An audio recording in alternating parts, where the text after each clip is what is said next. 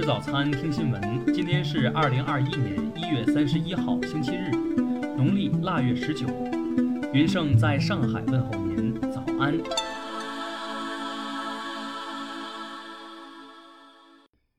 首先来关注头条消息。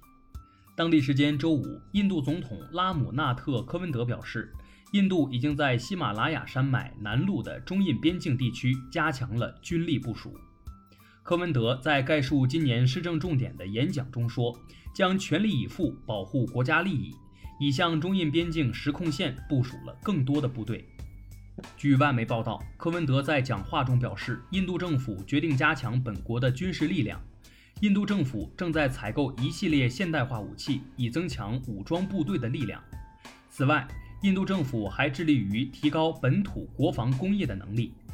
听新闻早餐知天下大事，下面来关注国内新闻。一月三十号十二时起，哈尔滨市将呼兰区呼兰街道风险等级调整为高风险地区。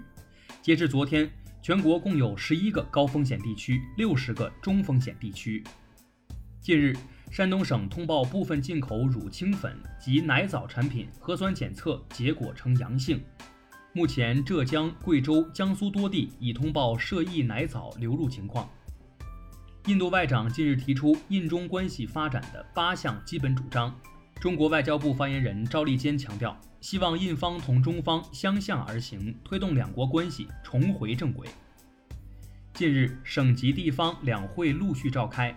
从各地政府工作报告提出的今年预期增长目标来看，已经召开两会的二十七个省份，今年经济增速都在百分之六以上，最高则达百分之十。孟晚舟律师团此前要求法院允许孟在宵禁时间外离开家时，无需私人安保人员的陪同。昨天，加拿大法官拒绝了这一变更保释条件的申请。央行发布报告显示，二零二零年末，人民币房地产贷款余额四十九点五八万亿元。增速连续二十九月回落。昨天，湖北荆州沙市机场正式开航投运，目标自二零一八年开工，先后经历疫情、汛情的多重考验，仅用时八百零二天完成建设任务。全国海关工作会议透露，二零二零年全国海关从进境货物中截获检疫性有害生物三百八十四种，六点九万次，同比增长百分之十五。下面来关注国际新闻。俄罗斯总统普京已签署延长俄美新削减战略武器条约的法案。法案规定，条约延长至二零二六年二月五号。根据美国约翰斯霍普金斯大学统计数据，美国一月累计新冠死亡病例已超过九万例，这是自疫情发生以来美国最致命的一个月。当地时间二十九号。以色列驻印度大使馆附近有人投掷炸弹，导致发生爆炸。当地警方在现场发现了一封神秘邮件，调查人员将信封和信封内的内容视为重要证据。联合国世界旅游组织发布数据，2020年全国旅游业收入损失1.3万亿美元，成为历史上最糟糕年份。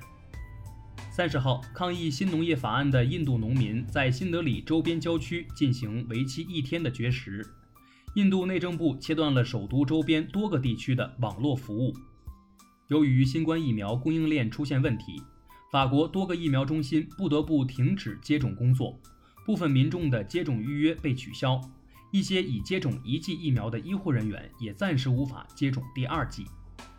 日本旨在防控新冠疫情紧急事态宣言将于二月七号到期。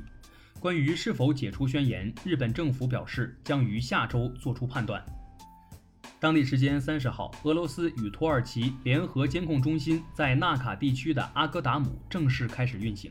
该地区目前为阿塞拜疆控制区域。下面来关注社会民生新闻。河北省衡水一中学被报道在假期中从早到晚上网课。昨天，衡水市教育局发布通知，重申寒假期间中小学停止线上教学。二十四号晚上，山西吕梁一小区发生业主遭到物业保安捆绑殴打致死事件，当地警方昨天通报，案件侦办工作取得重大进展。近日，重庆市交警部门凌晨接到一女子报警，称其丈夫酒后开车，司机对自己的行为表示后悔，并称赞老婆正义。近日，网曝安徽滁州一名十三岁女生在学校内被掌掴数十次后晕厥，目前该校校长已被免职。上海一名网友爆料称，自己在吃烤鱼时突遇爆炸，导致多处二度烫伤，手指神经损伤严重。就医二十多天，商家不予理会。餐厅则回应称，顾客只烫了一个泡，要索赔十四点五万。目前双方还未达成一致。最后来关注文化体育新闻。国际足球历史和统计联合会评出2011至2020年亚足联最佳阵容，吴磊成为唯一入选的中国球员。昨天是中国足协规定的俱乐部提交工资奖金发放确认表的截止日，大部分俱乐部提交了确认表，天津队提出申请延迟提交。据实时数据，春节档预售开启第二天，总票房已超一亿，其中《唐人街探案三》预售超七千万，强势领跑。梵蒂冈博物馆在宣布将于二月一号重新开放。受新冠疫情影响，博物馆从去年十一月起共关闭了八十八天，创下二战后最长闭馆记录。